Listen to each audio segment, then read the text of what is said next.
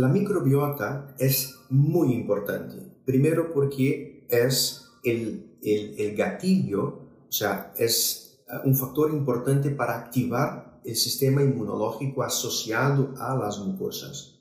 Porque estas bacterias producen pequeños metabólitos que activan funciones inmunitarias asociadas a estas mucosas. Si no tenemos la colonización precoz, no logramos madurar el sistema inmunitario y este no logra ejecutar sus funciones en plenitud.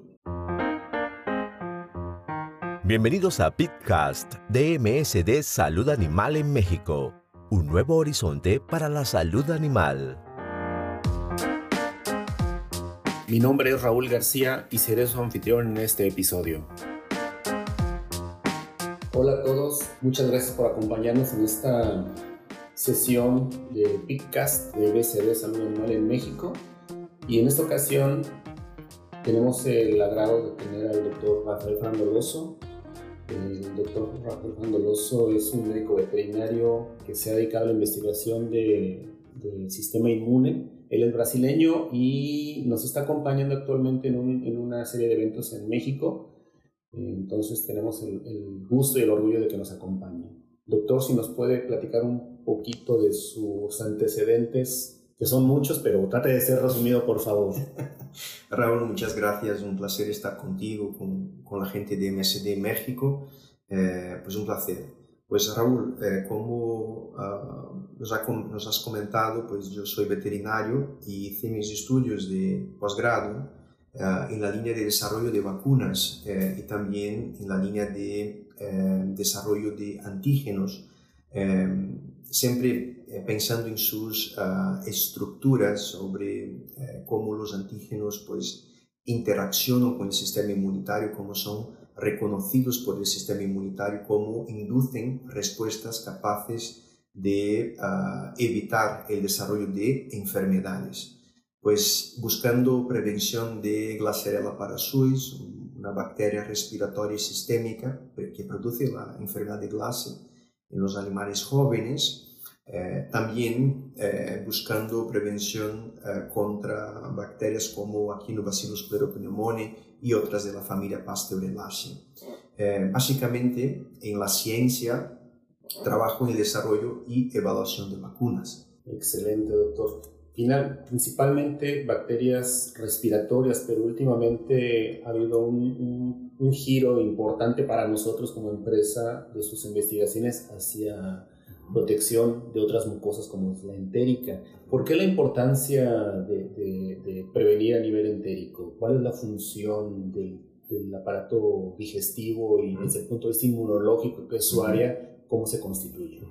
ah, perfecto, Raúl. Bueno, yo tengo mucha experiencia en la mucosa respiratoria, pero desde hace cuatro años empezamos, empezamos también a estudiar la mucosa entérica por un proyecto, en, razón de un proyecto muy específico que es en la línea de la ozonia intracelulares.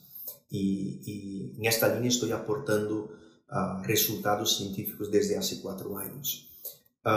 bueno, la mucosa entérica es muy compleja porque es la mucosa que a diario nosotros estamos en más contacto con microorganismos. Y eso empieza en la boca. Y necesitamos tolerar microorganismos que forman la microbiota oral, pero también necesitamos tolerar los, los antígenos alimenticios. Y eso lo hacemos en la boca con las células dendríticas tolerogénicas y también lo hacemos con las mismas células a nivel de los intestinos, intestino delgado, intestino grueso.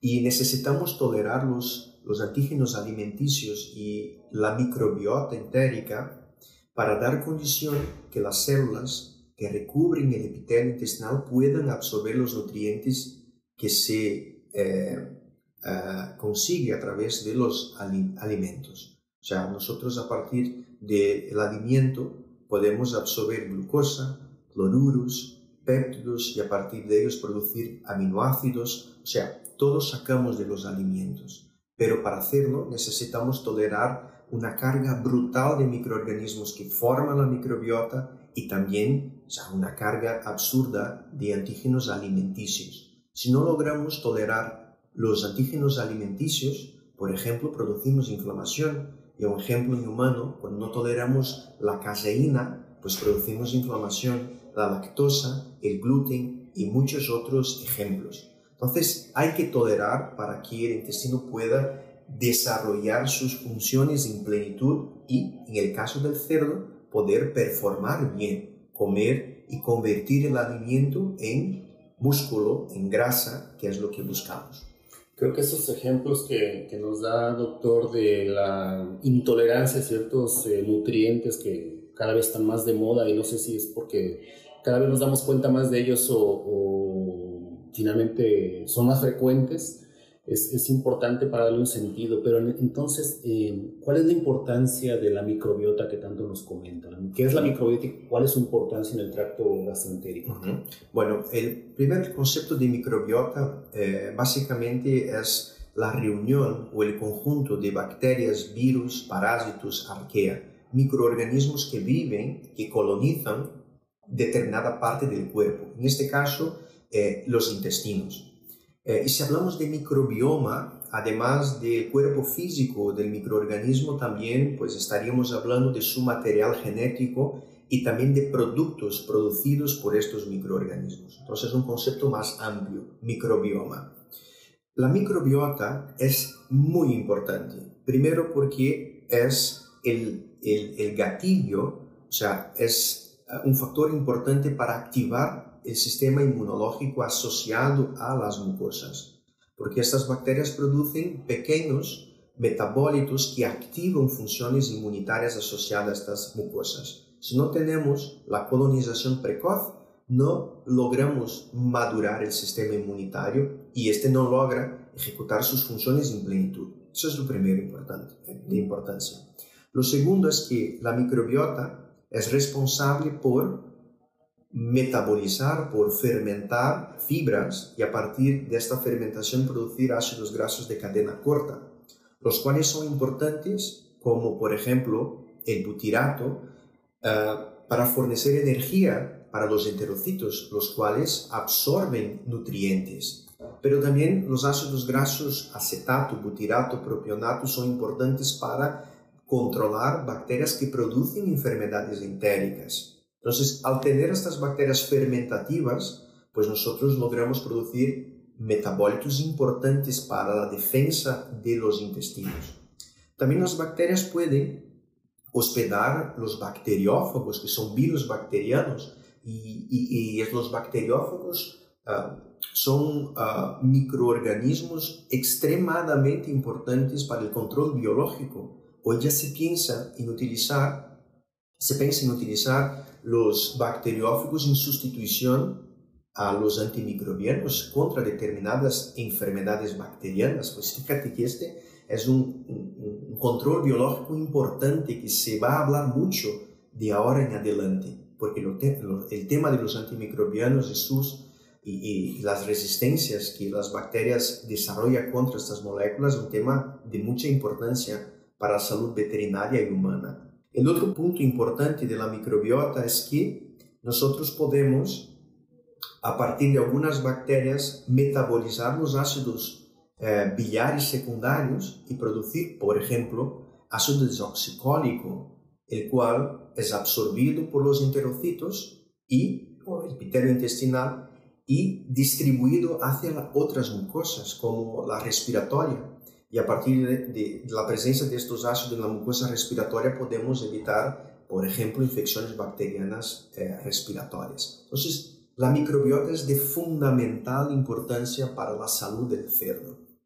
Probablemente no tenemos conciencia de la importancia y la interrelación que existe entre la microbiota hablándose de virus, bacterias, todo lo que, lo que está en el tracto gastroentérico con el organismo propio y con otros órganos, como puede ser. Yo nunca me imaginaría la relación de algo que sucede en el intestino que influye directamente en lo que sucede en la mucosa respiratoria, por ejemplo, y su importancia. Es, es bien interesante tener conciencia de esto también para la preservación y la interrelación entre, entre organismos y microorganismos. Y en este sentido, hablando de, de relaciones y de, y de otros aspectos del estatus inmune de los animales, mucho se habla de que la, la resistencia o la inmunología o la, resistencia inmune a nivel de mucosas tiene que ser inducida localmente, doctor. Pero tenemos ejemplos de, vacunas que son aplicadas de forma intramuscular, entonces queda en, en, el, en la, la, pregunta en el aire de muchas personas de cómo es capaz una vacuna intramuscular de inducir una respuesta local en mucosas. ¿Qué nos puede comentar? Raúl, eh, en la ciencia uh, existen muchos dogmas uh, y, y, muchos o sea, áreas distintos. Eh, uno de ellos está relacionado con inmunidad de mucosa.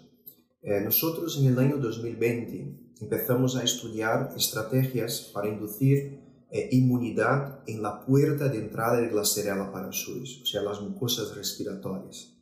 Y hemos publicado en el año 2020 estrategias para inducir este tipo de inmunidad eh, utilizando la mucosa oral, entregando el antígeno en, sub, en el subepitelio eh, de la mucosa oral, pero también entregando el antígeno en la dermis, intradérmico, inmunización, sin aguja o intramuscular. Y hemos logrado, con formulaciones inteligentes, inducir inmunidad de mucosa por las tres vías, intramuscular, intradérmica y intraepitelial oral. O sea, es posible hacerlo. Y, hoy, además del ejemplo que tenemos en Glasserella parasuis, en este ejemplo logramos una vacuna que previene la colonización natural de Glasserella en granjas con circulación endémica del patógeno.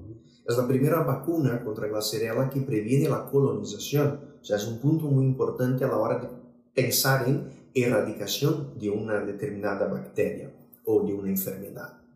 El otro ejemplo que tenemos, empezamos a estudiar en 2018, es la capacidad, por ejemplo, de una vacuna de vuestra compañía de, de MSD, la Porcellus ileitis, que es una vacuna que en 2018 se demostró científicamente que previene la enteropatía proliferativa porcina, pero también que protege las células que forman el intestino, mantiene las células caliciformes produciendo muco, mantiene la fosfatasa alcalina intestinal que regula el pH, mantiene la arquitectura normal de las velocidades. O sea, es una vacuna que protege tras un proceso de infección experimental. Y nos quedó ahí la duda de cómo lo hace y empezamos a estudiar más eh, los aspectos de la vacuna hacia la mucosa del hilo. Y tras algunos estudios controlados, hemos demostrado que esta vacuna, que es una vacuna intramuscular de dosis de única dosis o dosis única, induce, además de IgG1, IgG2 sistémica, IgA sistémica que está en la sangre, es una vacuna que transloca hacia la lámina propia del hilio células secretoras de IgG1, IgG2, IgA y estas inmunoglobulinas son translocadas hacia el lumen del intestino y producen, consecuentemente, protección local. Incluso cuando se comparó niveles de inmunidad, la vacuna intramuscular logró intensidades de respuesta humoral específica superiores a una vacuna que replica en el sitio local de infección. O sea, no quiere decir que si yo inmunizo a través de las mucosas, pues yo voy a obtener resultados más potentes en comparación con una inmunización sistémica, con una vacuna que tiene una estrategia de antígeno, de adyuvante, para generar una respuesta potente y que se transloca al sitio de infección. Eso es posible, no es sencillo y no son todas las vacunas que lo logran hacerlo. O sea, no es una regla que yo vacuno intramuscular o por la vía intramuscular voy a tener inmunidad de mucosa. No es una regla. Eso depende de la tecnología de la vacuna, combinación de adyuvante, concentración de adyuvante, tipo de antígeno, cómo lo presento el antígeno dentro de la formulación. Es algo complejo. Importante tener esta información y estar consciente de esto, eh, las posibles diferencias entre, entre las opciones que puedan existir en el mercado, doctor. Quiero agradecerle su participación y no sé si quiera mandar un último mensaje a nuestros oyentes, doctor, por favor. Raúl, eh, otra vez muchas gracias por la oportunidad. Espero que sea la primera de muchas en vuestro país. Eh, ustedes mexicanos son gente muy maja y que, bueno, estoy encantado de, estar con ustedes. Muchísimas gracias. Esperemos también nosotros que no sea la, la, primera ni la última vez que nos visita, doctor. Muchísimas gracias por su tiempo y por compartir sus conocimientos que son vastos. Muchísimas gracias. A ustedes. Gracias a todos y nos vemos en el próximo podcast. Hasta luego. Que la Ausonia intracelularis no se lleve tus ganancias. Con Porcilis y Leitis aumenta la productividad de tus cerdos y maximiza tu rentabilidad. Gracias por escuchar un episodio más de Pitcast, el podcast de MSD Salud Animal en México, la ciencia de los animales más sanos.